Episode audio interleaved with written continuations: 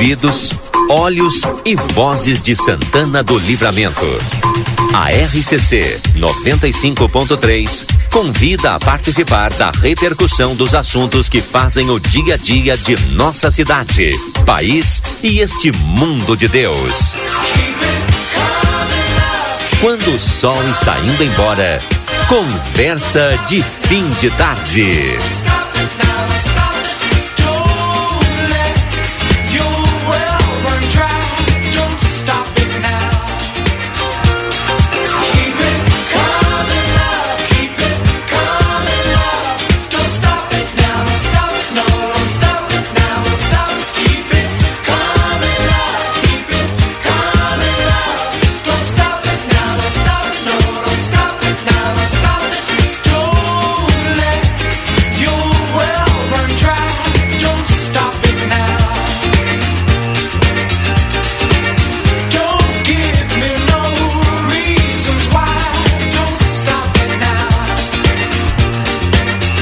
Amigos, boa tarde. São 17 horas e 41 minutos. Para quem está chegando agora, seja bem-vindo. Estamos no ar com o nosso Conversa de Fim de Tarde dessa sexta-feira, dia 8 de dezembro.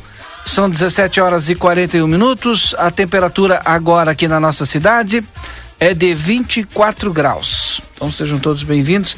Matusa e o Eds Elgate Dias já estão conosco. Matusa, tudo bem? Boa tarde. Boa tarde, tudo bem? Tô tranquilo. E a temperatura está agradável hoje, né? Sim, tem um ventinho É. agradável. Verdade. Eds Elgarte Dias, tudo tranquilo, Eds? Tudo, tudo ótimo. Tem bastante eventos, né, nesse final de semana aqui Pois é, na nossa hoje estava acompanhando, né? Pela manhã ali a, a- o, o ver- verdadeiro périplo, né? Eu acho que eu Porque- fiquei uma hora. É verdade, é verdade. Falando de todos Falando os de eventos. todos tem os eventos eventos. aqui no Parque Internacional, tem no Batuva, tem eh, em Rivera também, É, né? Uma é. série de atividades aí. Que bom. Eu que até, eu até chegou um momento que eu disse, ó, vou fazer o seguinte, sexta-feira só vamos fazer agendão só. bom. É verdade. Se seguir assim, É. porque tem bastante eventos, No né? próximo fim de semana tem carnaval no Batuva, viu? Só para acrescentar Não, aí se- na tua lista. semana que vem tem dia 14 a festa aqui da, da criança da CIL com a Unicred. Nós estaremos lá, né, Matusa, com Sim. o nosso Conversa de Fim de Tarde. A Noite Mágica também. A Noite Mágica, que também é dia No 14. 14. Aí 17 tem o, o- a festa lá do Batuva do Papai Noel. E no, no 16, na véspera, tem lá no Batuva também, no mesmo espaço. Ah, o tem lançamento do carnaval. lá, com Só aí a gente já um deu assim ambão aí com a... vários eventos, né? é. Será que janeiro vai ter tanto evento assim também? Tomara, né? É bom porque agita, ah, tira as pessoas de casa, proporciona que as pessoas eh, se, se integrem, né? Interajam, enfim. E parece que depois da pandemia todo mundo está desesperado Diz- para é, sair. verdade. Também. É verdade. É. Mas agora, nesse final de semana se superou, tem muito evento. Né? Daqui a pouco eu vou falando aqui aos poucos do- dos eventos. Hoje à noite tem o, o tem Ferrugem, né? Lá no, Exato. no 14. 21 horas, abre os portões, né? 23 e 30 o Ferrugem sobe ao palco, né? Mas antes tem Tardinha do Samba. É, Assim, tardinha que abre, né? que abre, que abre. Eu quero iniciar aqui, aproveitando o Eds aí, porque o Eds é formado em redação, né? Lá na melhor escola, segundo o professor Eugui aqui de Santana do Livramento, né? O melhor curso de O melhor redação curso de redação do era estado. É, é do estadual, do Liberato Salzano Vieira da Cunha. E, e Matusa, e a gente teve há pouco tempo o, na prova, o vestibular da URGS, e trouxe como tema lá da redação a questão da história, né? Sim. Eu, eu até falei para Matusa, logo em seguida, acho que foi na segunda-feira, não sei se o Edson escutou, eu escrevi e falei no Jornal da Manhã como editorial sobre o tema. Pena que eu não publiquei nas redes sociais, vou ter que começar a fazer isso. Pois é, importante É, isso que é aí. importante, porque aí fica guardado. Quero rever, vou lá e, re- e- e vejo, né? Até para as pessoas poderem compartilhar também, né? É, exato. Mas diga aí, Matusa, o que que tu achou? Tá, assim, ó, o tema foi muito interessante, foi era uma pergunta, na verdade, um questionamento que dizia que história pode e deve ser ensinada. Era tudo baseado num texto do professor de história da Unicamp, o Jamie Pinsky, que é muito famoso, muito conhecido. E o texto falava: "Deixem a história em paz". E o interessante é que, assim, ó, o que que levava a, a- o texto levava a refletir sobre o passado, obviamente, e o presente pensando nas manifestações de preconceito, intolerância, autoritarismo, racismo e discriminação. tinha que escrever um, um texto dissertativo, né? Uh, com de 30 a 50 linhas, tendo título. E é diferente do Enem, né? Porque o, o Enem é no máximo 30 linhas uhum. e esse é no padrão dos concursos públicos, que, por exemplo, o concurso da Polícia Civil tem essa média de linhas. Mas é os vestibulares 30. antigos eram assim também, né? O mínimo é 30 é, linhas, o mínimo, né? Sim, sim. É, é que o Enem uh, tem muitos, assim, digamos, dos, os gramáticos mais tradicionais criticam que o Enem, é, o Enem cobra que mais de sete linhas o texto é corrigido. Ah, e cá sim. entre nós, que texto dissertativo argumentativo vai ter qualidade com sete linhas? Sim. Oito, para não poder de concisão uhum. é, nem aí não chega nem a ser uma a capacidade é, desenvolvida né? Tem que ser alguma coisa meio é, como é que chama? De, de, de gênio de genialidade mesmo para conseguir em tão pouco espaço né? De, de, de tão poucos toques tão poucos né, dígitos Sim. ali, enfim, caracteres, tu conseguir passar uma mensagem. Sim. Né, Até porque exige repertório. Repertório tem que ter conhecimento de uhum. história, geografia, uh, realidade, uh, assuntos atuais, até mesmo usar uma série, um filme é importante. E como tu vai organizar uma ideia com um repertório em tão poucas linhas? Não, não faz sentido. Mas esse tema foi muito interessante porque uh, voltou para a questão de porque vocês sabem, né, que com a última reforma do ensino médio, né, com o novo ensino médio, as horas de história e geografia, elas diminuíram. Uhum. E o que que acontece? Muitas escolas proporcionam apenas um período por semana dessas disciplinas. Desses que agora se chamam componentes curriculares, né, mas o nosso tempo era disciplina, né? E com isso, é interessante para eles re, relembrarem a importância do, da história que precisa ser conhecida e precisa ser entendida também por todos. Porque aí nós entramos, porque a, história tem uma grande briga ideológica, isso aí nos atrapalha muito, né? Mas é importante que ela seja sempre identificada e reconhecida por todos. O povo que não conhece sua história tende a repeti-la, né? Repetir os erros. Os erros. Uhum. Mas e aí? Eu, o... que história que a gente deve né, aprender, né? É, aí eu fico pensando, agora está chegando a Mari, que também é professora, né? Ah, eu fico sim. pensando assim, na minha época, né? Tu sabe que a gente ficava discutindo, né? A história com H maiúsculo é história científica, história com H ah, minúsculo, ah, a história. Semântica, não, mas né? claro, sim, não, mas sim. só me escuta, Eds. História aquela dos mitos tal. Na verdade, sabe o que, que é isso? Era para pode passar para lá, Maria. Maria não está escutando. Pode, pode passar um cafezinho. Lá. Isso. Na verdade, sabe o que, que eu acho? Era para nos esconder mesmo. Para a gente ficar é, discutindo que história é essa e não contar a verdadeira história que a gente precisava saber nós já começamos. Qual é a primeira coisa que se estuda, o primeiro conteúdo que se estuda em história? Descobrimento do Brasil. É. Daí nós entramos, né? O Brasil foi descoberto? Não, lógico que não. Uhum. Mas a, a, a, gente hoje sabe disso e hoje a gente faz esse debate. Mas a história tradicional, e aí tem a história dos brancos, a história dos vencedores, né? Sim. Que é o que nos, que nos passaram lá, que eu aprendi, que tu deve ter aprendido lá também no, no, nos bancos escolares. É, e também, além disso, né, a gente tem uma. Eu sempre digo assim: da década de 80 para cá, a gente tem uma revolução na história que é os professores mais. E agora que bom que a Mari já está ouvindo, porque também é professora. É, os professores com uma linha mais marxista, né? Sim. Saem da universidade com uma linha marxista e vêm para ensinar história nas escolas com uma, uma visão de, de que é necessário tu criar uma, uma sociedade com consciência crítica, uma sociedade que debata, uma sociedade mais cidadã. Mas antes a gente tinha aquela história lá, que era a história da, dos vencedores. E aí depois, mais adiante, a gente vem. Aí teve a alteração lá de 2012, né? Que aí a gente passa a ter uma outra história, inclusive estudar a própria história da, da África, e aí eu volto lá na questão do Brasil, a gente passa também a entender que o Brasil, na verdade, não foi descoberto. A gente já tinha os índios aqui, já tinha os donos da terra, a gente que veio para cá e fez essa colonização de exploração.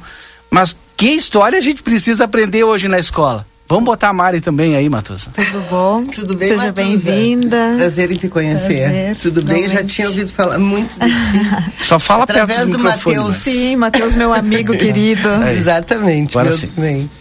O que quebra eu falar? que história a gente tem que aprender na escola hoje? Ah, pois então.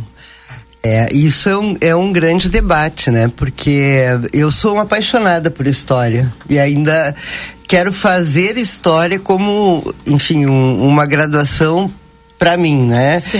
É, e, e Primeiro assim, acho que no Brasil a gente comete um equívoco muito grande, né? Porque a gente não olha para América Latina. Uhum. Então, eu estudei até quinta série no Uruguai e, e depois eu mudei para Porto Alegre, aí voltei para a quarta série e tal pelo português, mas a gente já via a sociedade asteca, maia, enfim, é, é, esses povos é, originários, né, que já estavam aqui, né, não houve descoberta da América nem do Brasil, né, já tinha gente habitando a nossa terra.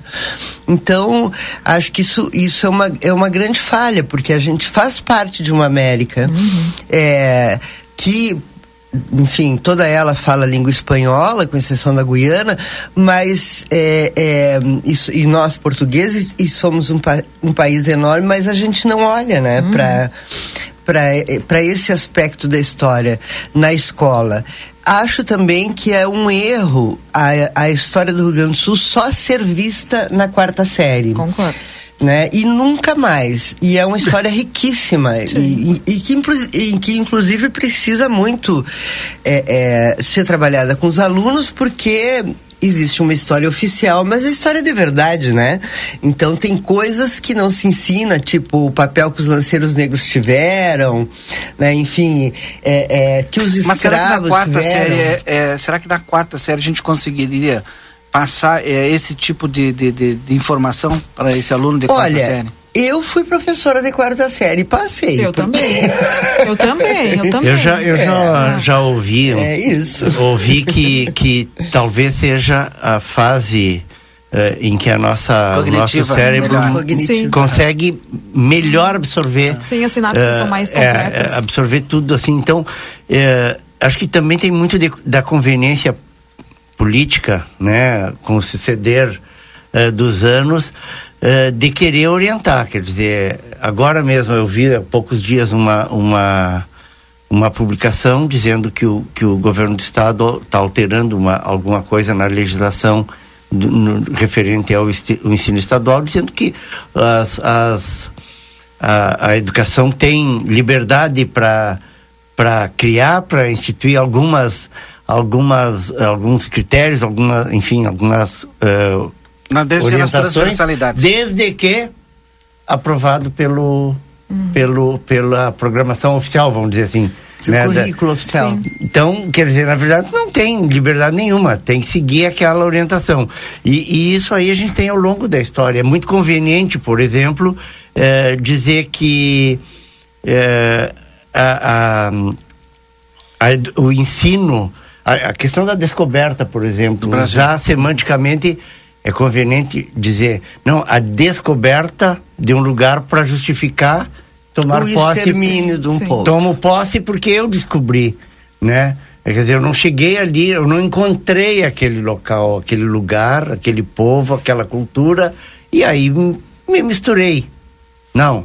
É, eu descobri e eu, em descobrindo eu posso Tu vê que na, aqui na nossa região mesmo, a história dos, dos índios minuanos e charrus uhum. foi muito apagada. Totalmente. Né? E embora a gente carregue costumes deles, tipo a bota, Sim. decoro, né? Enfim, o, a, aquele outro negócio que vai no meio das pernas, assim, que eu não me lembro o nome. Xiripá. O xiripá, era, é, era característica vestimento.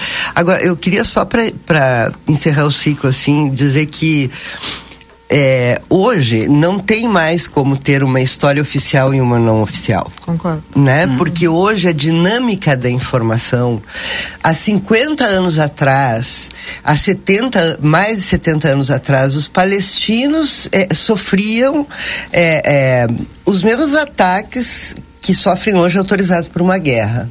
Né?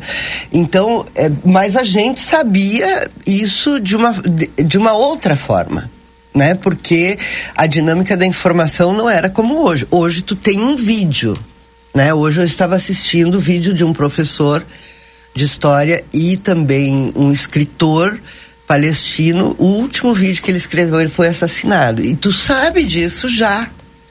Entende? É, é, é- é imediato. Então não tem como o professor estar dentro da sala de aula é, sem ter essa informação, Além né? informação. Porque hoje em dia a gente tem um outro, um outro eh, elemento aí no nosso cotidiano que é a narrativa. E a narrativa se sobrepõe aos fatos, muitas vezes. né? Com certeza.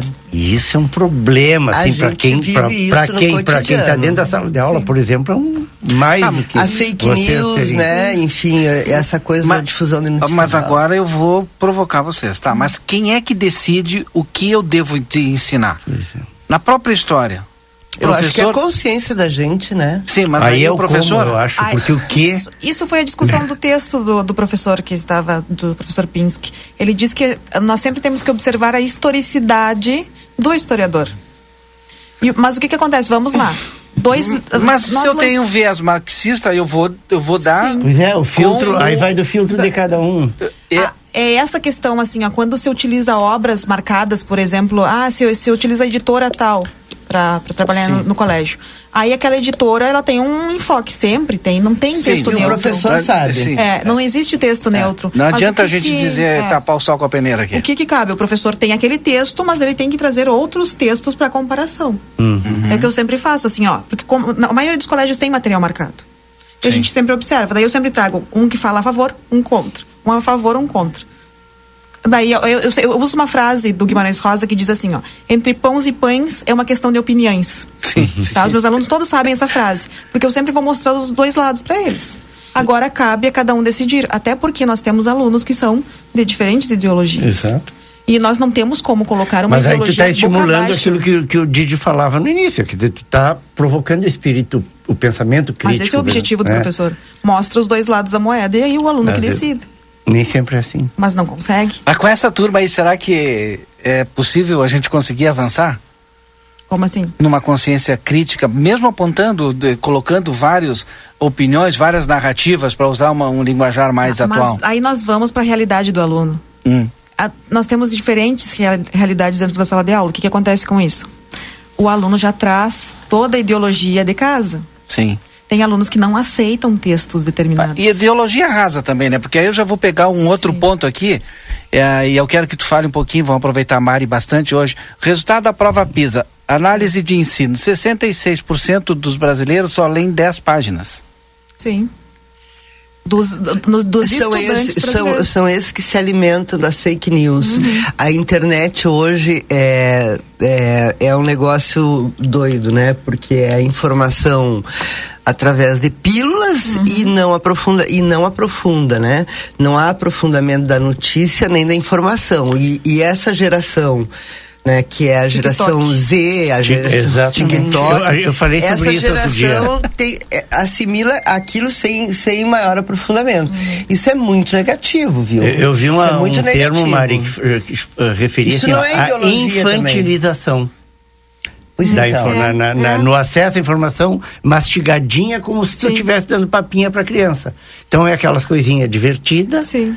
mas muitas Tudo vezes raso, com, raso. com, com e com eh, contrabando, né? Sim. Uma mensagem subliminar é. O livro deixa de Não ter importância e, e, e aí eu até postei hoje no meu Instagram. no, no meu Insta, nos stories, um negocinho que eu achei na internet que dizia mais ou menos assim: é, que eu, eu não consigo assistir uma aula ou alguma coisa se- escrevendo num tablet, enfim. Eu sou do tempo dos Azteca e Maia, eu escrevo no caderno. e bota caderno em caderno em caderno. Eu sou- sempre fui assim. Então, assim, é- é- isso vai criando um- uma geração, né, que, que, que se por um lado tem muita informação, né, é, é, por outro, ela não, não busca a profundidade da informação e, e talvez isso venha, é, enfim, a consciência crítica tão famosa, né, que seria o papel da educação, promover, é, é, fica muito prejudicado, né? Eu trouxe a manchete só, Matusa, por favor, amplie para mim aí as informações do resultado da prova. Tá, a prova, ah, o resultado da prova, na verdade, assim, dentro da a prova foi um desastre. Sim. A que prova vocês a estão falando? A gente está falando da questão da, do resultado da prova Da PISA. Ah, tá. Tá, a que ela é baseada no SAEB e nas outras avaliações, né? E ela Sim. é ela é, ana- analisa todos os países. Só que tem um problema. É, para vocês terem noção, assim, uma das partes que é pesquisada, porque os alunos respo respondem um questionário. E nesse questionário que responderam os brasileiros, eles responderam que uh, os 66% dos alunos não passam de 10 páginas. É. E um dos países, olha a situação, um dos países mais próximos em números é o Chile e o mínimo de páginas são 100. Olha a diferença. Da Isabel Allende. Uma das minhas é. autoras preferidas. Ah, eu sou apaixonada por ela. Ponto. Olha a diferença. Nós já estamos nos conhecendo e, e identificando Sim, eu afinidade. É, mas eu, eu achei assim, ó, honestamente, fiquei preocupada porque aí eu fiquei analisando os alunos porque eu aplico provas de português, é, de proficiência de português para estrangeiros. E além dos alunos que eu convivo, eu acho que a maioria dos alunos não lê 10 páginas. Eu acho que fizeram uma média. Juro para vocês, eu fiquei preocupada porque eu não sei se chegam a 10 páginas. Vocês entendem a situação que eu, é uma coisa absurda? É. O que? Tu leu 10 páginas do livro que tu leu o que? Introdução? Hum, dependendo do livro da introdução. dependendo do livro é. da introdução. Leitura é. técnica, então, não passa uhum. nem perto Sim. desses alunos. Uh, né? e, e, detalhe, os outros, ó, 66,3 é 10 páginas, os outros ficam entre 15 e 16 páginas. E aí. É muito ruim. A, as houve uma queda enorme nos resultados nas disciplinas de. Adivinha que? Leitura, matemática e ciências, que precisa da interpretação. O, o Edson, a gente vai liberar o Edson agora um pouquinho. Que precisa de. Eh... O Edson eu vou, eu vou, eu vou denunciar ao vivo. Ah. Vou denunciar, porque toda vez que eu venho aqui ele foge do estúdio. é que Isso, não, ele deixa para fazer. Eu acho que eu ele deixa para fazer achando a... que tem alguma coisa aí que tá rolando. Ele deixa para escrever tá no último história, minuto. Né? A nossa história mostra que isso não acontece, então. é que o Edson é brasileiro, é tudo de última é, hora. No último é, minuto ele vai fazer a coluna dele. Conversar, não me conversa, Edson, querido. Gente, a nossa história de outros carnavais, vamos dizer assim. Com todas como é que a gente explica e como é que a gente quer uma sociedade melhor se a gente não consegue fazer com que o nosso aluno né, é, consiga ler, tenha um entendimento melhor, tenha interpretação de texto, consiga construir um, um argumento é, a partir de uma leitura, é, de um conhecimento lhe adquirido? Como é que a gente quer uma sociedade melhor? É muito difícil, né? Tu conseguir uma sociedade melhor com valores é, melhor definidos, né, sem, sem ter esse elemento do conhecimento, porque a única coisa que liberta o ser humano é o conhecimento, né? Uhum. O conhecimento é que é que te liberta, é que te dá condições de caminhar com as tuas próprias pernas, de fazer as escolhas corretas, né? De, ele te traz o amadurecimento tão necessário para tomar boas decisões na vida. Então, é, o, o conhecimento é, perde importância né, nesse, nesse processo que a gente está vivendo hoje. Tu, tu, a Biblioteca Municipal de Livramento está fechada, não sei se tu sabia, Matuza. Sim, eu sei, eu acompanho. eu, eu acho isso um, um absurdo, assim, né? Porque para mim isso é uma prioridade. Eu estudei na Biblioteca Pública de Santana do Livramento né? Porque assim, eu fiz, eu concluí o magistério aqui no Santa Teresa eu morava lá perto do 14 de julho, eu vinha a pé todas as tardes para a biblioteca, que enfim, pesquisa, trabalho e leitura, né? Eu, eu sou uma leitora voraz, Sim. digamos assim, eu estou sempre lendo. Só que assim, é, hoje isso tá a biblioteca é o Google. Uhum. Né? É uma das maiores tristezas da minha vida, Exato. porque minha mãe, a minha mãe trabalhou a vida inteira na biblioteca pública. Então eu cresci lá dentro. E me apavora a biblioteca. Tá fechada. fechada. Eu e também. Eu sigo a teoria do. A minha frase é do Borges, sabe? É, hum. Sempre imaginei que o paraíso fosse uma espécie de biblioteca. Então, o meu paraíso é uma biblioteca, pode ter certeza. Que se tu escolhe o paraíso depois da morte, é uma biblioteca eu, cresci dentro da biblioteca, então eu fico apavorada quando as pessoas não sabem o que é uma biblioteca. Eu tô só para provocar é. vocês a instigar aqui o debate e hum. aí eu vou trazer para o hoje, né? Eu até comentava antes com a Matusa. Esse aqui tudo é ensaiado, viu, Mari? Porque a gente tem uma lógica. eu não dei nem boa tarde. É, mas fica, fica nem tranquilo. pro Valdinei, nem para eu já cheguei fica tranquilo. E, e aí o seguinte, como é que a gente quer aprender alguma coisa se hoje, tanto nas redes sociais, o, o pessoal esse que, que como é que é o, o nome mesmo? esses influencers, né? Influencer digital, vai lá e grava sobre livro tal. Se a gente. É, o pessoal hoje vende, tu pode ler não sei quantos livros, ler não, escutar não sei quantos livros numa semana, porque cada livro é aí 10, 12 minutos. O que. E aí eu fui ver para ver como é que era, né? Fui lá no, no Esquilo, baixei o Esquilo, baixei lá uns livros lá, o audiobook que eles chamam, vou escutar para ver. 12 minutos é um resumo do resumo do resumo do resumo do livro, daquele do Wikipedia. Com opinião pessoal. Com ainda. opinião, é exato. Então não dá, não dá para querer.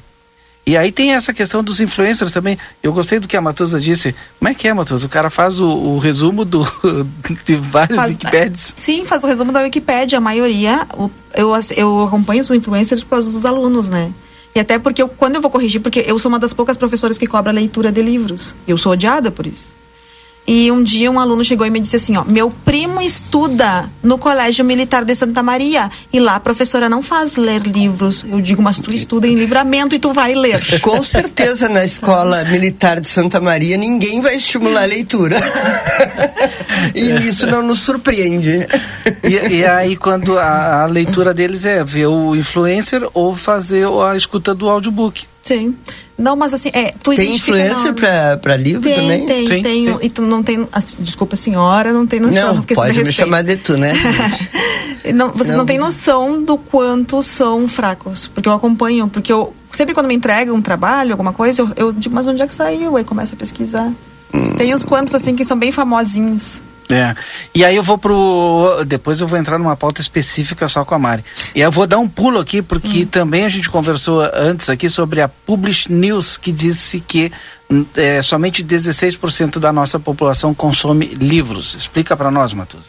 Pois é, essa, essa, essa publicação saiu ontem e justamente fala da questão da pouca leitura no Brasil.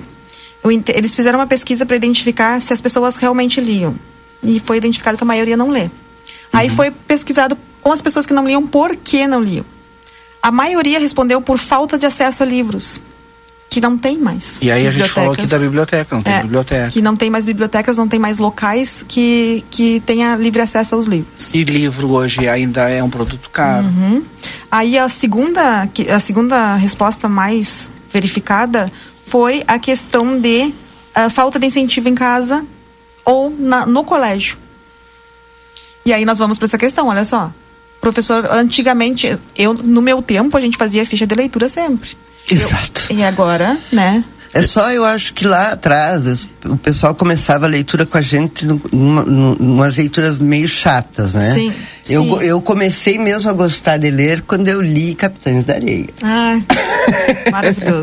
Do Jorge, Jorge Amado, Amado, né? é. Porque José de Alencar, claro, tu vai ler isso depois, mas na idade que tu tá no, no- na escola, Uhum. é uma leitura meio maçante, né? É, eu trabalho com ensino médio, né? Então eu começo meu, o, o primeiro ano, o primeiro livro eles escolhem qual eles vão ler. Uhum. E sempre eles decidem, eles leem, desde que seja um livro que seja narrativo, eles podem escolher. É, normalmente é romance que eles escolhem. Depois, eu, o primeiro ano todo, eu faço leituras assim, que eu, eu acho que precisam ter um conhecimento de mundo. Aí as leituras são muito variadas, tudo depende da turma. Tem turmas que eu não consigo ir muito além e tem turmas que eu consigo, ficam muito limitadas. E, eu- e- aí eu, eu ia falar uma questão assim, ó, Matheus, que tu deve sentir isso, né? Tu tá falando de ensino médio, É, sim. né? É, vamos, vamos pegar o ensino superior. Ah, tu sim. não pode passar por uma faculdade sem ler. Sim. Eu comecei uma nova graduação agora, psicoterapia clínica. Que legal. É, psicanálise clínica. E hoje eu fui sorteada com um livro. Ah. Inclusive, ó, é, Introdução às obras de Freud, Uhum. Firenze, enfim, vários, é, vários psicanalistas. É, o, o que eu tenho que ler, Uhum. tu não tem ideia? Assim, são polígrafos, são artigos, são livros que alguns têm, é, enfim, virtualmente, outros não têm. Eu já até avisei todo mundo, né, que esse ano eu vou botar uma lista na Amazon, porque eu quero me apresentar um livro. Sim, sim. Então, assim, é muito difícil passar por uma graduação sem leitura. Mas em es- qualquer graduação. Mas está cada vez mais difícil cobrar livros dos alunos da graduação, porque eu trabalho na parte da graduação também e eu observo assim que é uma reclamação. Ah, o professor disse que tinha que ler esse livro. Ah, não, eu vou ler só um capítulo, eu vou ler só o resumo. E aí? Sabe? E daí de repente chega É que é essa velocidade dessa sociedade de hoje é, não, não para. Não, não, e, e que futuro a gente vai ter assim? O pior é quando chega um aluno na tua sala e diz assim: vim reclamar do professor X. Eu digo, tá, e qual é o problema? É didática? Ele não está trabalhando em sala de aula? Não, é que ele colocou nove artigos para a gente ler durante o semestre. É muita coisa, eu trabalho, não posso ler. É ensino superior, eu sempre digo isso, né? Se é superior, precisa ter um conhecimento também superior. Mas não é, mas aí sim, dá vontade de dizer para o mundo que eu quero descer. Que eu né? quero descer. Porque como é que tu vai confiar num profissional, seja da área de medicina, uhum. da engenharia, da pedagogia, né? Seja lá do que for. Psicologia, psicanálise, sim. se o cara não lê. Sim. sim. Entende? Tem que ler, porque e nunca para. Sim. E tem mais esse detalhe. Tu é professora, é, é, eu também já fui muitos anos, mas assim, quando é, o trabalho que te instiga, ou que, onde sim. tu está, tu tem que estar tá sempre te atualizando, sim, né? Sim. É a mesma coisa que se eu que tá, que tô no ambiente da política não tivesse conectada com as coisas que estão acontecendo no país, na economia, no mundo, enfim, né? E, não tem sentido. Então assim, é preocupante porque porque eu acho que a, a sociedade vai emburrecendo. Exato. E, e, é. e, a internet tem muito isso, né? Sim. E é um caminho sem volta. Aí nós criamos os analfabetos funcionais. Eles decodificam as palavras, mas não as ideias. Talvez com a, com a tempestade solar que vai ter o ano que vem. que diz que nós vamos ficar sem internet. Daqui a pouco tu vai defender o, a Terra plana, então. Não, Deus o livre. que é isso. Eu, é o seguinte, eu vou passar agora para outros assuntos aqui com a Mari. Mari, tu quer começar por Brasília ou tu quer começar por Livramento? Olha, qual é a tua curiosidade? De Brasília? Pô, tem tanta coisa boa. A gente vai parar aqui no, no aeroporto, iniciando lá pelo Márcio França, que não está mais na pasta. Mas eu queria saber qual é a tua visão agora em relação a essa questão da, da Venezuela, da Guiana. Como é que vai ser o posicionamento do Brasil? Como é que, que, que tu está sentindo lá em Brasília? Ou está muito próximo ainda da, eu, do fato? Eu acho que está muito próximo do fato. Faz é. uma semana que eu tô Isso. aqui, né? Então eu vou. E a gente não tem ainda. Eu, vou, eu cheguei aqui no domingo, então acho que ainda não tem informação suficiente, né, para ter um posicionamento sobre isso, mas é uma, é uma briga antiga, né? Sim. É uma briga antiga essa da, da Venezuela com aquele território. Até o Brasil já foi dono da, até o Brasil já foi dono da Guiana. Ah, mas é a, e, e veja, é, é e a Guiana não tem nem independência, porque o nome dela é Guiana Francesa. É tipo Ilha das Malvinas, né? que está aqui do lado da Argentina e teve uma guerra porque a Inglaterra reivindicava para si, né? Esse colonialismo, é, enfim, ele é nocivo em em qualquer povo, né? Eu a, penso que é, nem a, a, Venezuela nunca vai ter razão, né, de invadir o território de outro povo, assim como eu acho que Israel também não tem razão de invadir o território palestino, entende? Eu acho que a autonomia está preservada, mas ainda não tem o posicionamento a respeito disso, não, não tem essa acho que está muito recente ainda. Mas né? tem algo que tu conhece bem que é essa questão do aeroporto. Agora está quase chegando Dia 11, segunda-feira. Então, né, gente, eu tenho dito nos últimos dias, quando eu tô em, eh, tenho ido à imprensa, né, que para ajudar livramento, tu pode estar em qualquer lugar, né? Então, fico muito feliz, eu, que, que tenha sido o ministro do PSB que tenha resolvido esse assunto porque muita gente se envolveu, mas ninguém resolveu. então a gente, eu lembro que quando em dezembro ainda, né? Eu pedi para o Márcio é, que tocasse nesse ponto e aí teve o o presidente Lula, fiz reunião com o ministro, inclusive, o presidente Lula esteve em Montevidéu e foi instado a esse tema pelo presidente Lacagepô e a gente, em dois meses e pouco, veja, esse aeroporto estava para ser, para ser assinado, esse, esse acordo de binacionalidade, em, em 12 de abril. Aí, o Uruguai mandou um, um, um protocolo de uma minuta, né, de acordo com o Brasil, incluindo mais outras coisas além do aeroporto que envolviam outros ministérios. Aí parou o negócio. Aí depois resolveram de novo E o ministro Márcio França assinou esse, esse acordo em, em Montevidéu. Inclusive o Yuri estava lá, entrevistou Sim. o Márcio, depois me mandou mensagem e tal. Então, assim, é, eu fico muito feliz que segunda-feira esteja sendo inaugurado. Até mandei uma mensagem hoje para o Márcio, né? Agradecendo e tal. É, porque finalmente nós vamos ter um aeroporto em Santana do Livramento e isso tem muito a ver com o desenvolvimento da cidade né? Então, é um, é um tema importante. O Márcio nem está mais no Ministério de Portos e Aeroportos, agora é, é um outro ministro.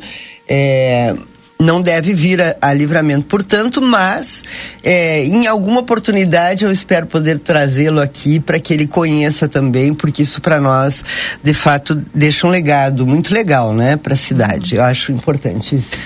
O que que ele, é, o, qual a importância para o turismo, qual a importância para a indústria, para o comércio nosso aqui, esse é, aeroporto?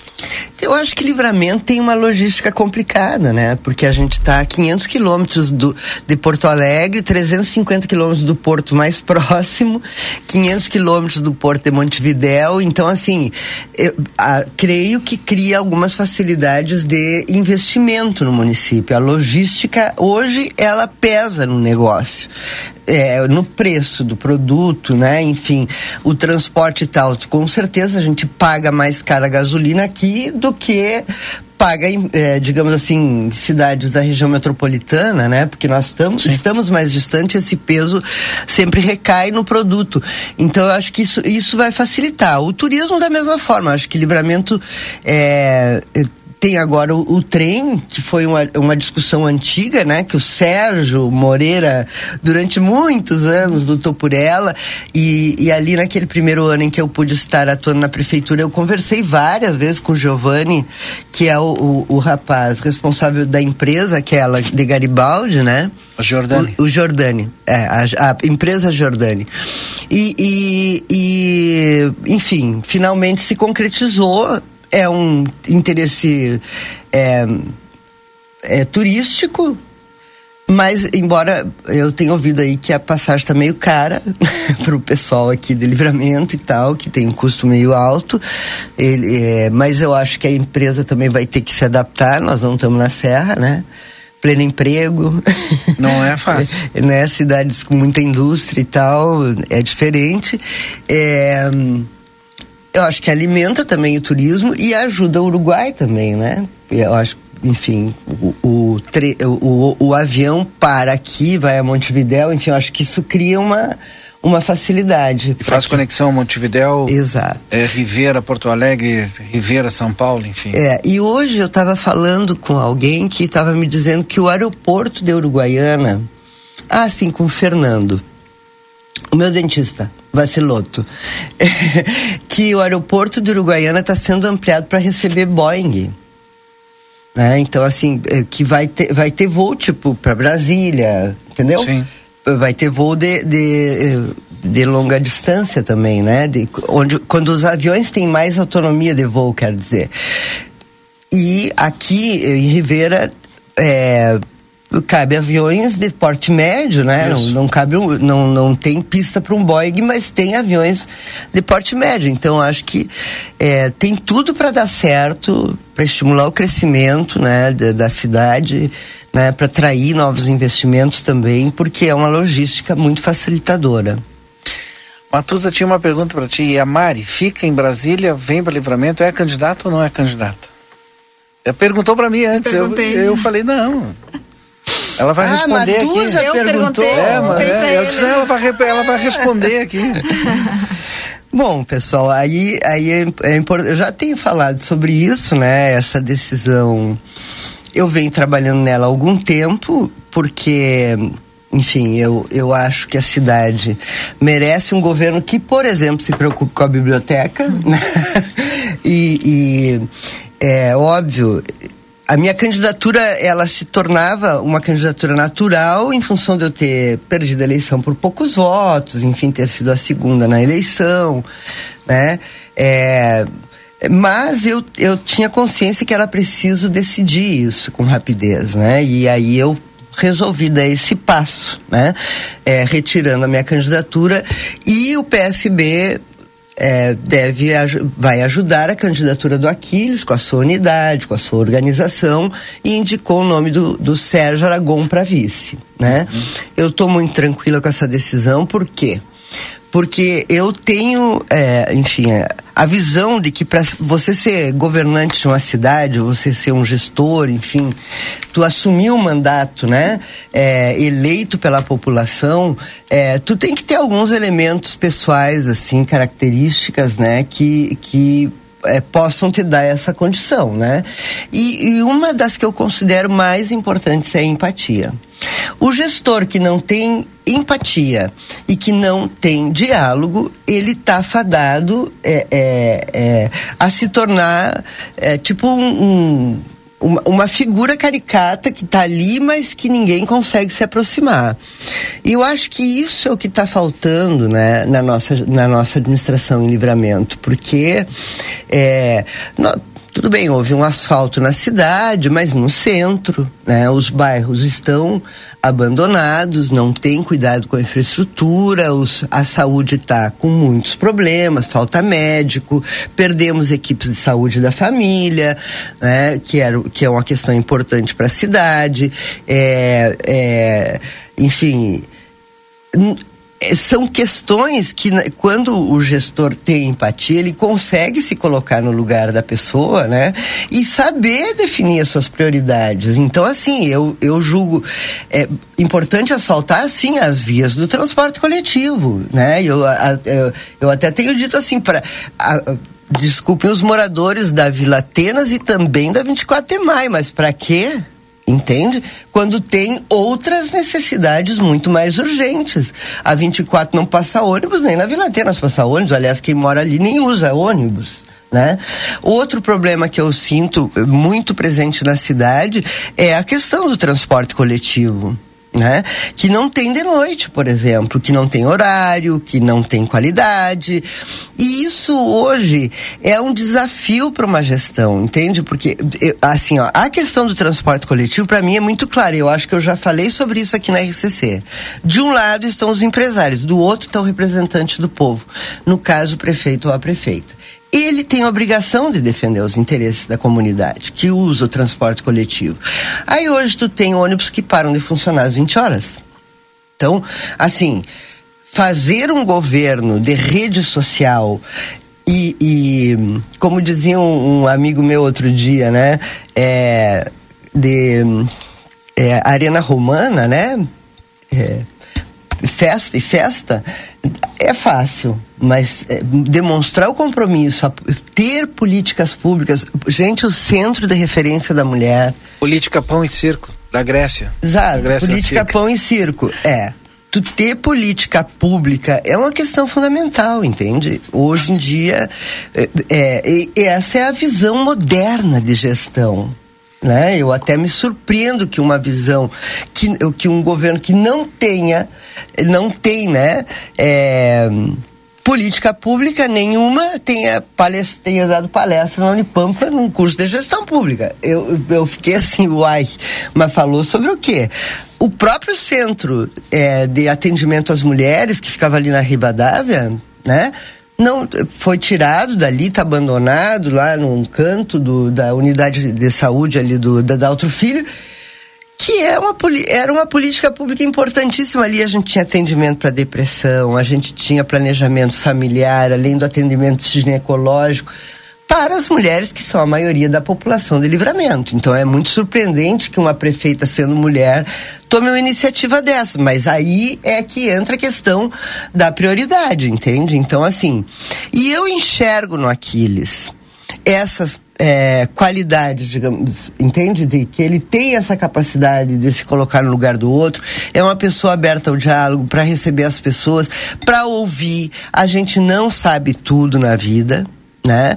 É, isso é uma, é uma questão fundamental para qualquer gestor saber que tu é, não governa sozinho, né? Que tu tem pessoas, né? Que estão no teu entorno que precisam ser ouvidas, que são técnicos muitas vezes, mas que também são políticos, e, enfim.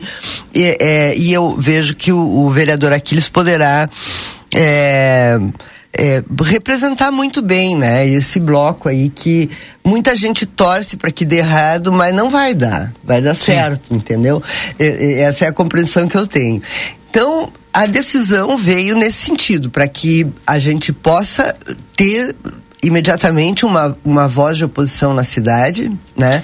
Não existe eleição ganha antes do tempo. Eu sou uma prova disso. Entrei na última eleição como favorita e perdi por 900 votos, então não, não adianta subir no salto, né?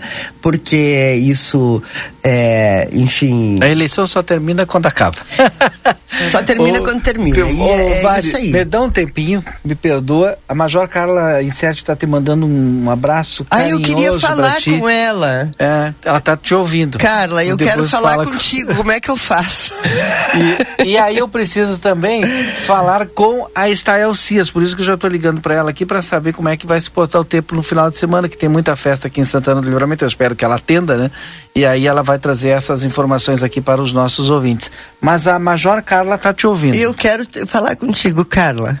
Então, daqui a pouco a gente fala, não, depois você faz esse contato, eu vou pegar aqui o telefone para tá. trazer para ti. A nossa previsão do tempo aqui no Conversa de Fim de Tarde tem o oferecimento das seguintes empresas. Falamos em nome do Espaço Fit, academia moderna com equipamentos de última geração e excelentes uhum. profissionais na, du na Duque de Caxias 1300, Ever Diesel, retífica de motores, bombas injetoras e autopeças. Telefone 3241 2113 e 3243 2228.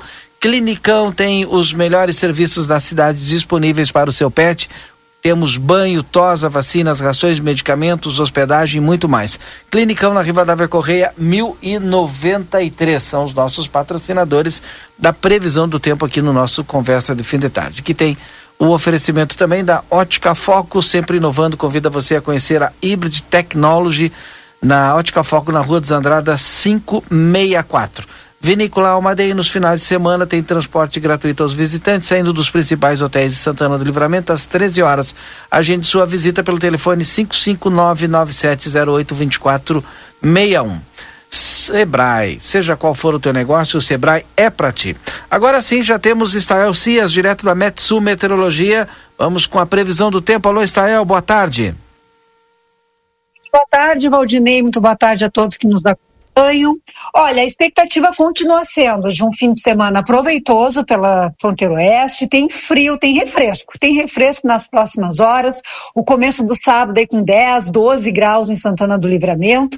Uma tarde bonita ensolarada, com vento calmo, mas que predomina de sul-sudeste, e a temperatura vai a uns 26 graus. Então tem uma grande variação aí, 11 graus pela manhã, 26 à tarde, uma diferença de 15 graus, então muda bastante a sensação térmica. E no domingo tem instabilidade chegando ao Rio Grande do Sul, mas que fica muito restrita às áreas do norte e oeste, então norte-noroeste. Então na região de Santana do Livramento, essa chuva, essa instabilidade passa levando nuvens apenas e não há perspectiva perspectiva de chuva, apenas mais nuvens, uh, predomínio de tempo um pouco mais úmido, fechado, e com isso a temperatura varia menos, entre 18 e 24, 25 graus. Na próxima semana, segunda e terça-feira, tem sol, o calor retorna.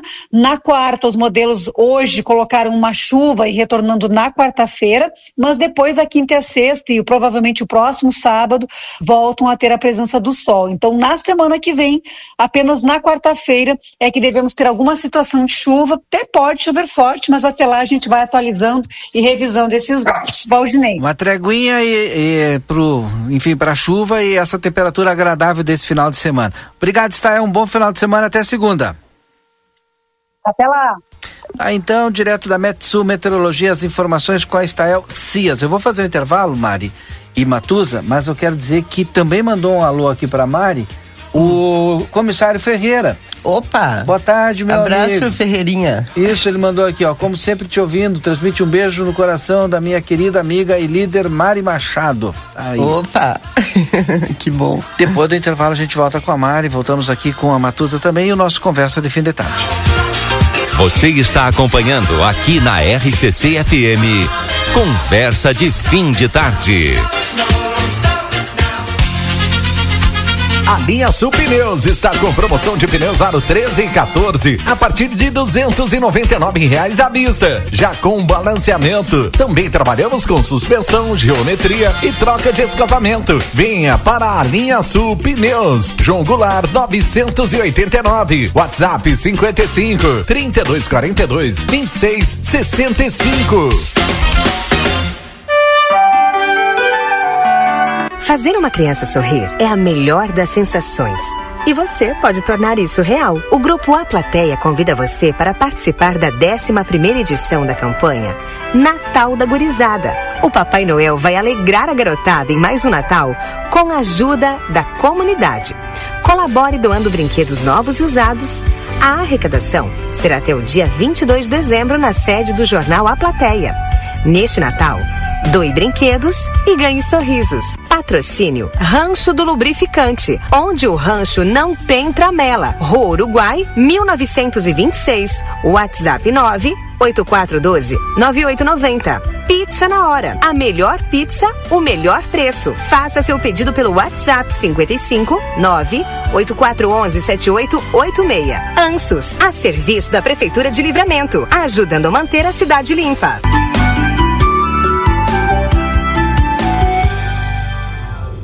E Confeitaria Ravena. Já estamos recebendo as encomendas para as festas de final de ano. Panetones, tortas, doces e as mais diversas delícias para deixar suas festas ainda mais especiais. Não deixe para a última hora. Faça já o seu pedido. Riva Dávia Correia 175, esquina com a Avenida Tamandaré. WhatsApp 9 8444 7143. Passaporte anual Amsterdã por apenas 150 reais mensais para até três pessoas. São diversas vantagens. Acesso o ano inteiro ao parque, piscinas termais fechadas e aberta. Praia Amsterdã com piscina de onda, aulas de hidroginástica todos os finais de semana. 10% de desconto nas hospedagens das cabanas. Para mais informações, fale conosco pelo telefone WhatsApp 55 3242 5000. Amsterdã, diversão para todos.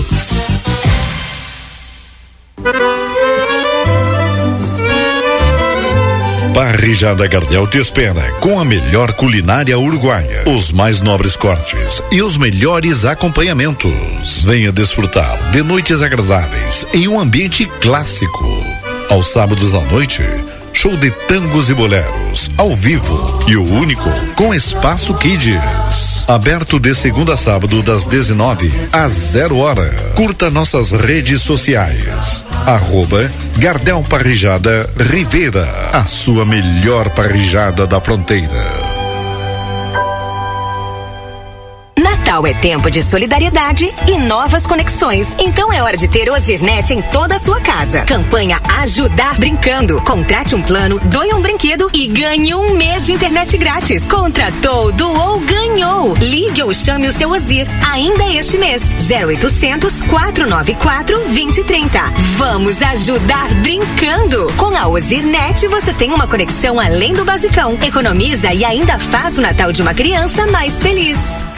Daniel Souza, seu Toyota nas mãos de quem mais entende. 30 anos de experiência. Loja de peças originais e similares exclusiva da marca e amplo estoque. Serviço integral para o seu veículo. Tudo o que você precisar em um só lugar. Mecânica geral, eletrônica, geometria, balanceamento, estacionamento privativo. Toyota é com Daniel Souza. Experiência e confiança marcam nossa história. Estamos na linha divisória quase Quaró. WhatsApp 559 9102 3349.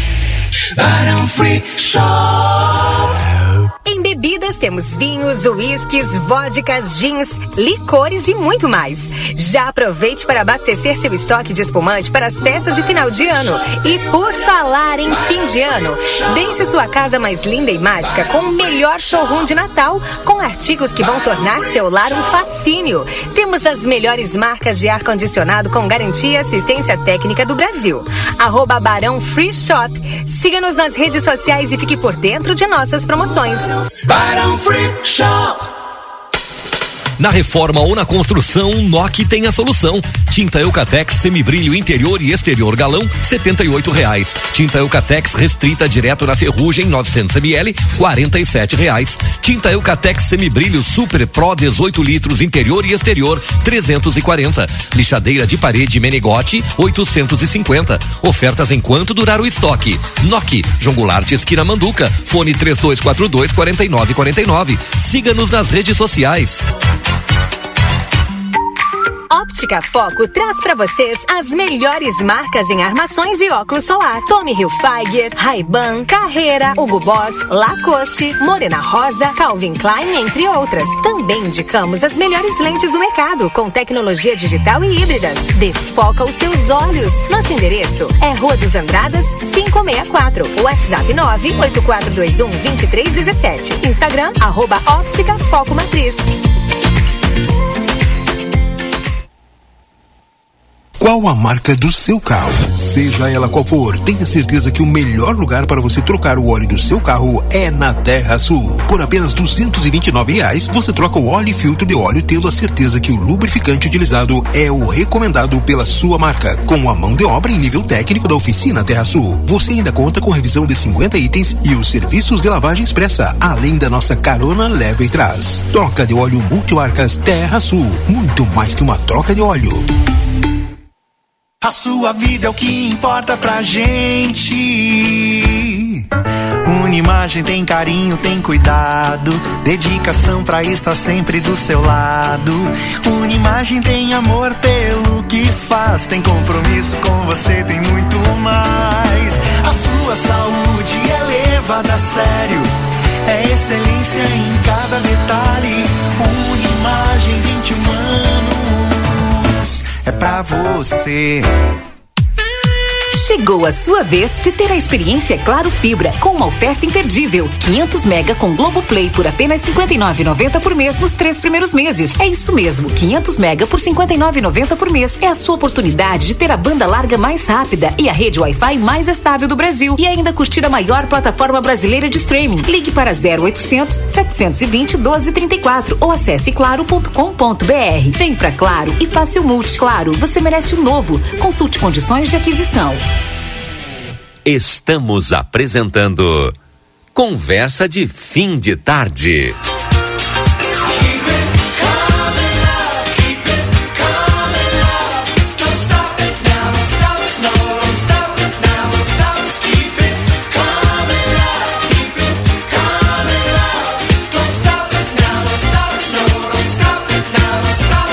Muito bem, já estamos de volta com o nosso Conversa de Fim de Tarde. Agora são 18 horas e 37 minutos. Hoje recebendo aqui a visita da Mari Machado, com a nossa Matusa. Com os nossos patrocinadores também, consultório de gastroenterologia Dr. Jonathan Lisca. Agenda tua consulta no telefone 3242-3845. Falamos também em nome do Barão Free Shop, pelo quarto ano consecutivo eleito no site TripAdvisor o melhor destino de compras em Ribeira, no Uruguai, da Amigo Internet que lembra você precisou de atendimento, ligue 0800 645 4200. Everdiesel, retífica de motores, bombas injetoras e autopeças, telefone 3241 2113. A Misterlan, lazer para todos o ano inteiro. E para mais informações, fale conosco pelo telefone WhatsApp 3242 5000. Matusa, não sei se tem alguma pergunta, Matusa, para Mari, fique à vontade aí. Eu tenho algumas perguntas aqui. A minha, a minha pergunta tu já fizeste, que eu te fiz antes e tu já aproveitou a minha pergunta, né? Claro, claro.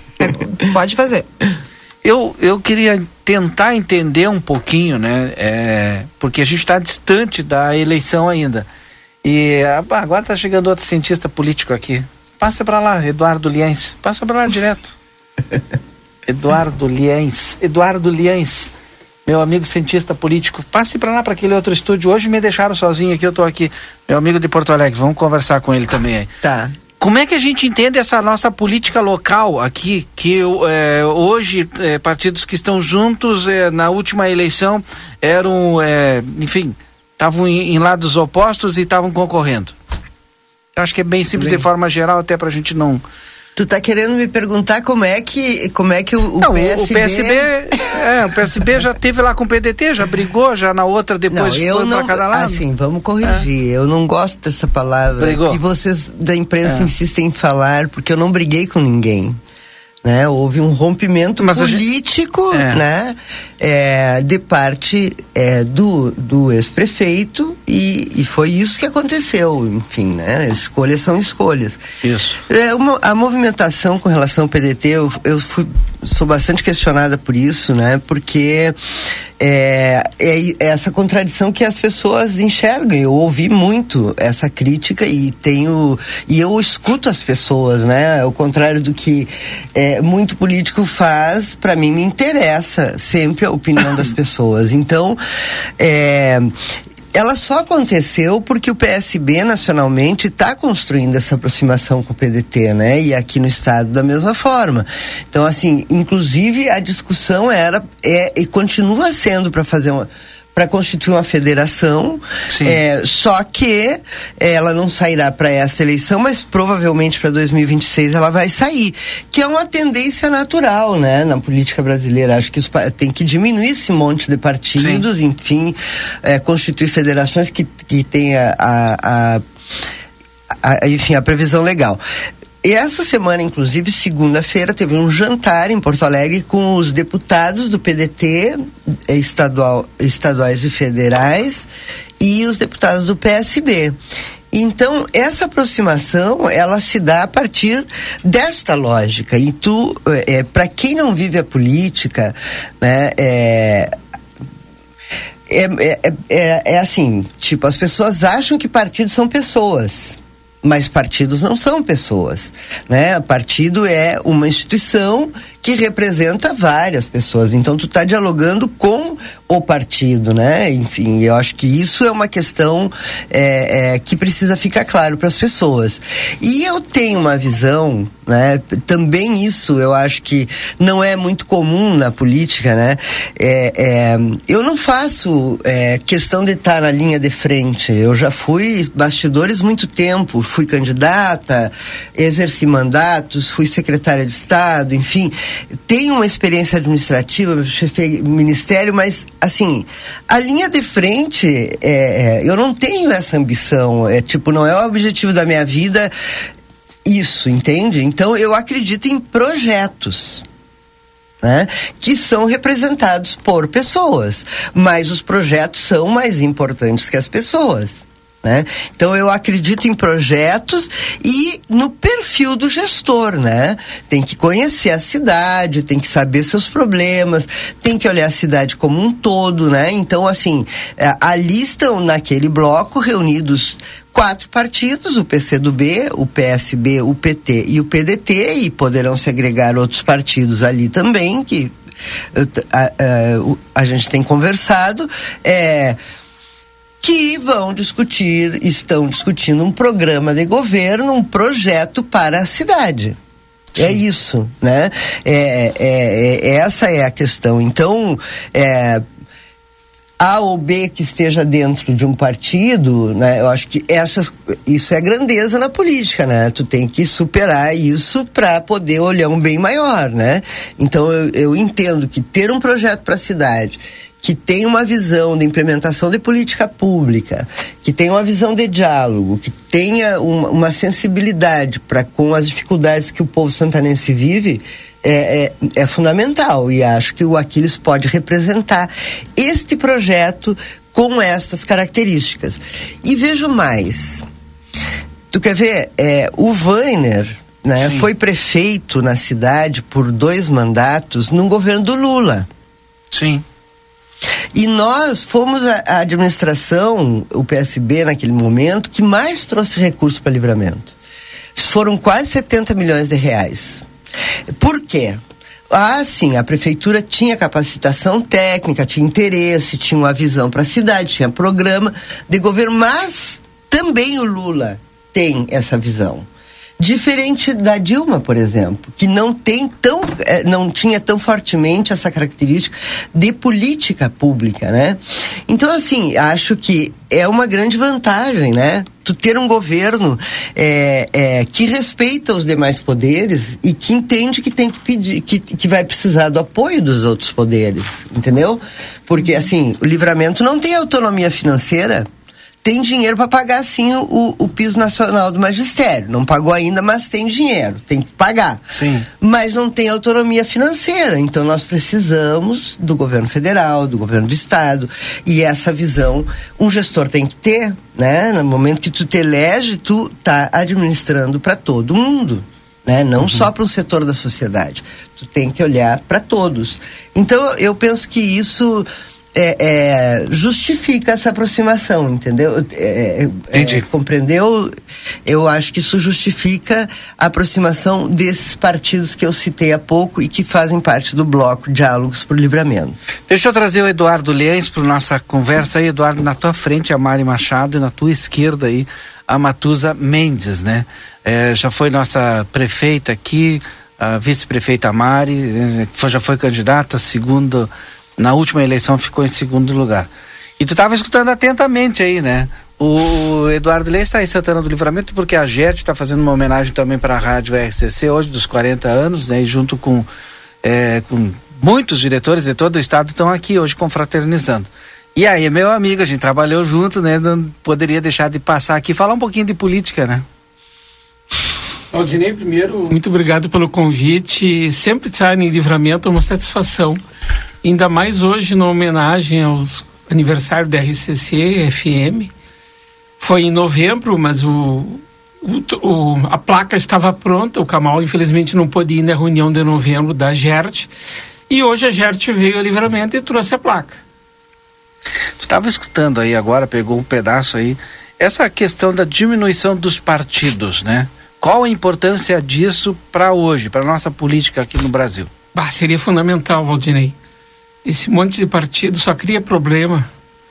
Tem muito partido que só existe para fazer negócio. Exatamente. Legendas de aluguel. Fazer negócio de tudo que é tipo e esse fundo partidário ainda incrementou esse, essa negociação toda. E para nós da rádio difusão seria muito bom, porque numa eleição é, é, número enorme de candidatos cria uma dificuldade para fazer o horário político impede o debate. Aqui mesmo em Livramento, não sei quantos candidatos a prefeito vão ter. É, mas quantos, Mário? Tu acredita? Eu acho que a eleição vai polarizar aqui. Se tiver dois, três candidatos, vai ser bom para a cidade. Eu acho poder que vai debater. ser isso. Finalmente Porque vai se tiver acontecer. muito candidato, é, fica muito difícil da, da emissora acompanhar, os debates perdem a qualidade, porque todos os candidatos têm que ter o mesmo espaço. Aqui não tem segundo turno. Exato. É um turno só. O candidato com, se tem seis, sete candidatos, um candidato com 25, 26%, 30%, se elege prefeito. Foi o que aconteceu na última. Hum. Menos que isso, inclusive. Menos porcentagem que isso. E, e, e aí te, merece parabéns à RCC, assim como as demais rádios de livramento, que sempre fazem debate, né? Porque aqui não tem TV. Então, se a gente não tivesse as rádios com esse Sim. interesse de promover os debates, ouvir as candidaturas, o povo fica à mercê do papel que aceita tudo, né? Porque o, horário político, acho que o Eduardo já falou sobre isso, já escreveu sobre isso também. Nem todo mundo assiste, escuta, acompanha horário político gratuito, né, o Eduardo? É. Mas ele tem ainda, apesar das pessoas criticarem, ele tem um grande, um, uma grande parte do eleitorado assiste. Quando é, é na TV. Na TV é, é uma audiência maior. Uhum. Mas ele serve também para. Uh, ah, como é que a gente faz a suíte, né? Uma linguagem jornalística. Ele serve para pautar o, as, os veículos de comunicação, serve para virar assunto. Ele tem sua importância. É, porque às vezes o, um candidato faz uma denúncia contra o outro no horário político. Depois, os veículos de comunicação costumam ir atrás depois. É verdade se essa denúncia existe ou não existe. Isso aí dá margem a direito de resposta. É, é uma coisa que desencadeia muito grande. Anima. Dá uma animada no processo. É. Mas eu diria que a, o fato de não ter TV também barateia a campanha. Né? Sim, com certeza. Porque a TV, ela encarece muito a campanha. O horário não é gratuito. Não, não é gratuito porque o custo de produção é muito grande. Muito alto. e ele dificulta o acesso dos partidos, aqui não tem uma coligação forte. E também uh, ele elitiza a campanha, porque o, o telespectador brasileiro ele está acostumado com uma produção de televisão de muita qualidade. Se tu não fizer um horário político, um programa de bem Pad feito. Padrão Globo. Tá ralado. É, verdade. As pessoas estão acostumadas com a televisão muito bem feita, com imagens bonitas, com. É, e elas vão ver os outros, as outras cidades e vão comparar. É. Tem uma pergunta do ouvinte Rafael para a Mari. E é bem forte, por isso que eu escolhi aqui para trazer essa, essa pergunta. Qual a opinião da ex-vice-prefeita, considerando que o bloco representa os últimos quatro mandatos anteriores ao atual e juntos colocar a cidade numa das maiores decadências, ou se não isso, na, nada produziram de concreto pelo desenvolvimento de Santana do Livramento. E isso se concretiza pelos dados e fatos que foram visíveis nos últimos 15 anos. Grande parte da população foi embora da cidade ficamos num limbo como ela pode achar que esses mesmos partidos juntos irão fazer algo de diferente, se quando foram governo só brigaram e pouco fizeram? Primeiro que isso não é verdade, né? É, assim, o, o governo do PSB fez muito por livramento. Se ele usa ônibus, é, o terminal foi feito pelo PSB, as principais vias do transporte coletivo foram todas asfaltadas. Nós implementamos aqui pela primeira vez uma PL na cidade, que foi a PL do leite, é, em parceria inclusive com a Universidade, é, com, a, com a Unipampa. Foi um governo que melhorou a educação, que teve é, resultados objetivos. É, no IDEB, nós tínhamos política para mulheres, fundamos os, o Centro de Referência da Mulher, tínhamos política para crianças, para idosos, enfim. Foi um governo que fez muito. Eu, eu não concordo com, com a afirmativa do Rafael, né? Segundo, é, sob o governo do Glauber, né, que é do Partido dos Trabalhadores, é, eu não vi, não não, não, não acompanhei aqui. diretamente, eu não estava aqui, mas enfim, é, não tenho notícias de que tenha havido é, grandes traumas naquele governo, né? Enfim, acho que eles enfrentaram alguma dificuldade para trazer recurso, mas porque eu falei agora há pouco, inclusive, mas é, enfim, não, não, não percebo dessa forma. No governo que eu fui vice-prefeita, eu disse no começo do programa, não foi uma escolha minha e eu não briguei com ninguém houve uma opção do gestor de me afastar da administração. Bom, a partir da escolha dele, fatos aconteceram, teve um afastamento, eu assumi a prefeitura, no começo de uma pandemia e governei muito bem naquele momento, cuidei da cidade, tomei decisões difíceis, como por exemplo fechar o comércio, porque tinha consciência de que o hospital precisava ser melhorado e eu não tive, é, é, então eu não entendo essa, essa fala dele, porque eu não vejo dessa forma. Aliás, Rafael, eu vou te dizer uma coisa. Desde a redemocratização, o, Livramento votou em 1985 pela primeira vez, diferente do resto do país, porque nós éramos segura, área de segurança nacional. Somente o Bacedas foi um governo ligado à direita, né? E também não é essa direita de hoje, o o, o, o ex-prefeito Bacedas né? Uma figura centro-direita. É, tipo é. centro-direita. E depois essa essa é, prefeita que está hoje, é, que sim se vinculou à extrema direita, inclusive fazendo vídeos defendendo o armamento, né, é, da população. Então, é, é, a cidade de Livramento é progressista.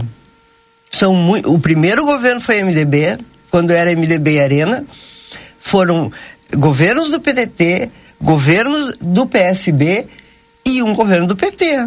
Livramento votou no Lula. Nós somos uma cidade progressista, então essa imagem que ele está tentando colocar, né, desses partidos que integram, é, é, é, é não é verdadeira. E, e a inclusive fatos que ele denomina, mas que não cita, que eu desconheço, né? Então, assim, eu recebo a crítica no sentido de que ninguém é perfeito, que todo mundo erra, que há conflitos nos partidos, vocês vejam. E, Rafael, presta atenção, quando foi na história de livramento que um governo não teve líder na Câmara? Isso é totalmente atípico. Não ter um governo sempre tem que ter um líder na Câmara. Não tem um vereador que seja, queira ser líder do governo atual. Por que será? Alguma coisa acontece aí. Isso, é, todos os isso reforça o que eu estou dizendo. Todos os partidos têm problemas. Agora, o esforço para acertar né? A, a, credibilidade das pessoas que estão à frente de um projeto é, é, é, é, o que tem que ser visto, entende? Não se engane a pessoa que acha que está tudo perfeito porque na rede social está perfeito. Né? É fácil a, a fazer uma narrativa é, de que tudo está bem quando não está. Né? Hoje nós não temos é, uma preocupação do atual governo com os bairros da cidade, que é onde está a maioria da população. Então, isso é, é muito preocupante. Então, a gente, a gente muitas vezes faz uma crítica para não ter que fazer uma autocrítica, né? E, e certamente o Rafael é apoiador, né, de, de, de determinada. É, corrente política na cidade, que é diferente da nossa, mas ele não pode fazer terra arrasada, porque até hoje nenhum governo trouxe tanto dinheiro quanto o PSB. E acho que todo mundo que passa pela prefeitura deixa alguma coisa de positivo. Né? Eu, eu penso dessa forma. O Glauber, por exemplo, trabalhou muito na área da educação e, e ampliou o número de vagas para crianças, né? Nas creches, enfim, é que hoje livramento está muito mal nesse, né? nesse aspecto, né? Então, assim, é, é acolho parcialmente a observação do, do nosso amigo Rafael. Quatro minutos, né? E aí terminou o nosso tempo, né? Sério? Para fechar, mas foi bom o bate-papo hoje. E aí eu vou encerrar com vocês, e é óbvio, deixando um tempinho para cada um. Matusa, muito obrigado por hoje. Olha, muita gente mandou mensagem, mas eu tive que pegar uma só para fazer, senão não ia dar tempo, tá? Ô, Valdinei, deixa eu fazer uma provocação aqui. É, tu é que nem eu. Ai, meu Deus. Provoque. Claro, porque ele é da área da imprensa, como não vai ser? Eu, é a provocação para os entrevistados aqui. Eu, eu não sou de livramento, acompanho muito pouco aqui. Mas por que que livramento não consegue eleger um deputado estadual? Eu também me pergunto sobre isso. Eu, eu, eu vou dar um exemplo aqui. Dom Pedrito. Dom Pedrito aqui do lado. Vai ter um Rosário. É, Dom Pedrito aqui do lado. Na, o, o, o atual prefeito de Dom Pedrito, pelo Mas... que eu circulo na Assembleia lá, todo mundo do PP me diz que ele é um candidato fortíssimo e na próxima é. eleição. Que ele vai arrancar de, de, Aí eu falo com um jornalista, que é amigo meu, o Norton, da, uh, da Rádio Sulina, e ele me disse: olha, esse rapaz aqui vai sair de Dom Pedrito, de, no mínimo com 15 mil votos. Aí fico pensando no livramento. A minha terra, que eu estou afastado há muito tempo, moro em Porto Alegre desde 79, Alegrete também não consegue eleger. Por quê? Porque eu fico pensando assim, hoje em dia os municípios, o hospital que eu nasci, a Santa Casa de Alegrete, só vive por causa das emendas. Porque lá tem um deputado. Aqui também. Lá tem um deputado federal, que é de Alegrete, o deputado Afonso Mota, que destina muito recurso para lá. E eu fico pensando, pô, livramento não tem um deputado estadual. Livramento hoje deve ter, morando em Caxias do Sul, quantas pessoas em livramento? 15 mil pessoas. Será que se fizesse um trabalho eleitoral lá em Livramento, com essas pessoas que moram em Caxias do Sul, com as que moram em Porto Alegre, sensibilizando elas que o voto, se elas elegerem um deputado de livramento, vai melhorar a cidade onde elas nasceram, onde elas têm parentes aqui? Livramento elegeu um deputado estadual só uma vez na vida, que foi o Glênio, que ficou dois anos e voltou para ser prefeito, e que foi o mais votado. O segundo mais votado foi o Weiner, para deputado estadual, mas que não conseguiu se eleger porque estava restrita a candidatura dele aqui. O Glênio fez 24, né? Ou 28 sei, mil votos. 28 mil votos, eu acho. Foi o mais votado que a cidade já teve. Mas o, até o presente momento, é, eu já fui candidata federal duas vezes aqui, né? É, a cidade dá mais votos para gente de fora da, de, do município do que para as pessoas que representam o município.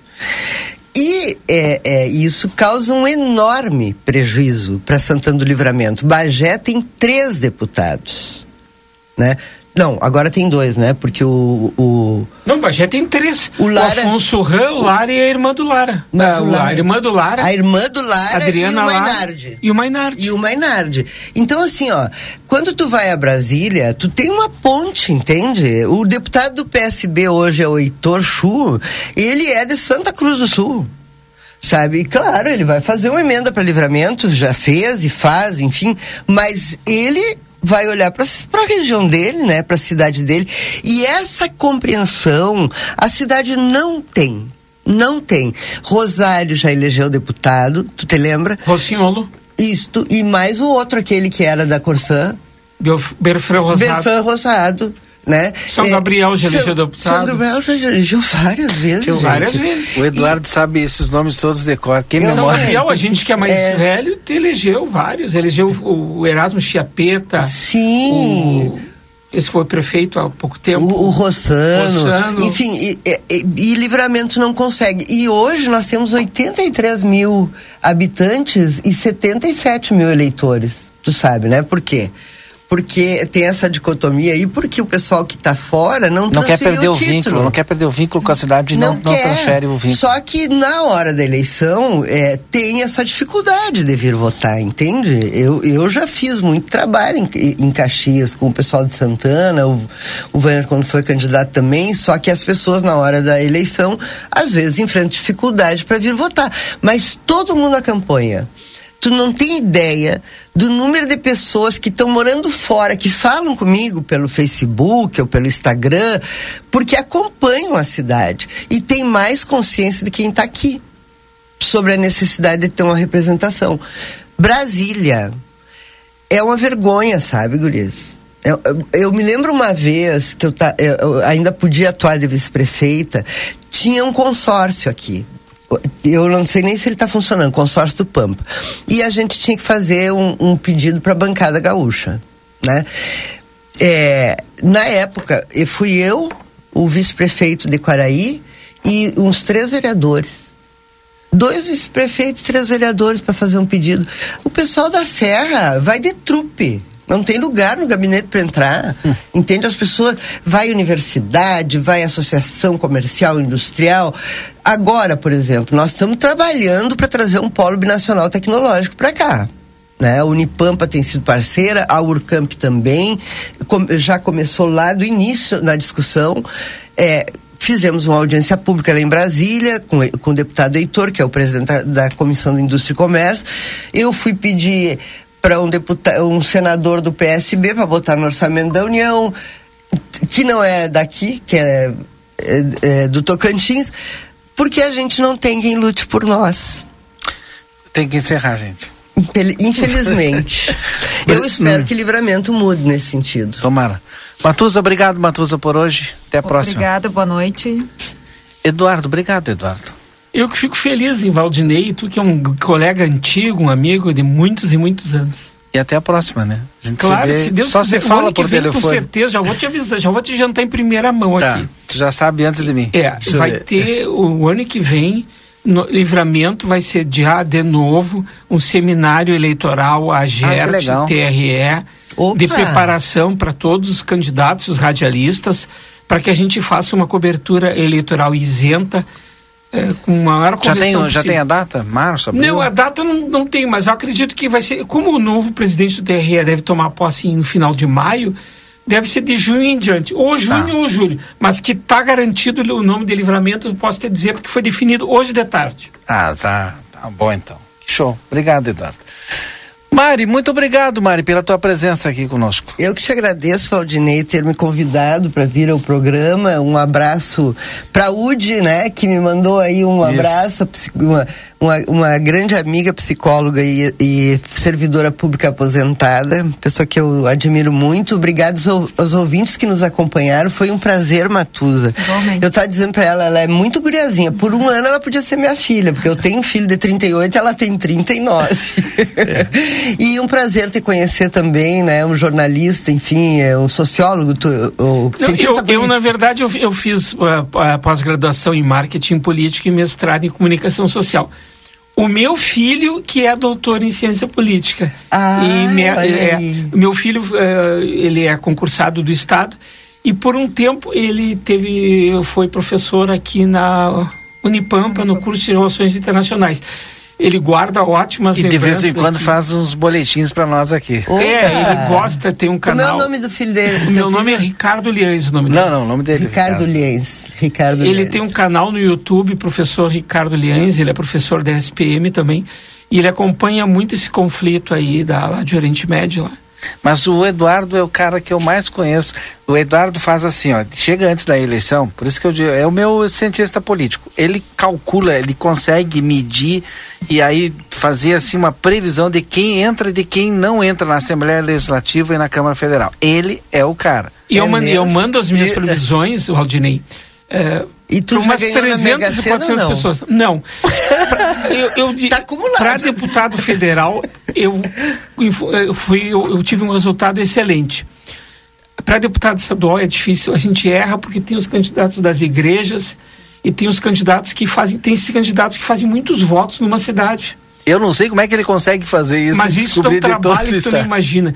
Isso é, é- são 30 e poucos anos de jornalismo, eu tenho muito, eu ligo para as Claro, pessoas. ele trabalha direto com a Assembleia, então eu ligo para as conhece. pessoas, tenho amigos em todos os partidos, aí e aí eu vou ligando para um, para outro e a gente acaba acertando, a gente se incomoda um pouco. Eu, por exemplo, Tem essa- gente que não gosta, né? Não, essa última eleição eu arrisquei duas, dois, dois deputados. Eu disse que os dois não iam se eleger. Eu disse que o Sérgio Turra não ia se eleger porque o PP não iria fazer quatro deputados federais, mas que ele ia fazer uma grande votação, mas não ia se eleger.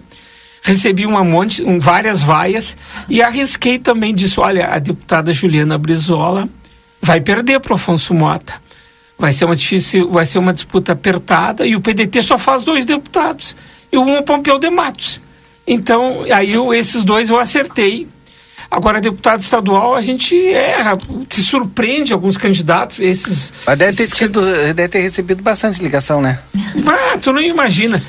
Valdinei, é, é, se tu me permite, Claro. quero dizer para nossa comunidade que isso não é um adeus, né? É um Sim, até logo. Porque tu volta quando? Eu vou estar aqui presente nas eleições, Ah, ajudando a nossa candidatura. Enfim, o fato de eu não ser candidata agora não significa que é, livramento é, saia do meu coração. Né? E muito menos da minha mente, né? O que eu puder ajudar, sempre vou estar, vou estar à disposição, estarei à disposição. Mando um abraço muito fraterno ao Badra, né? E ao Kamal, que eu não vi dessa, nessa minha vinda. É, e, obviamente, aos, aos teus ouvintes aí, aos ouvintes Obrigado. da Rádio RCC. Obrigado. Não tem mais tempo para nada, muito obrigado a todos. Segunda-feira nós estamos de volta com mais uma edição do nosso Conversa de Fim de Tarde. Até segunda-feira.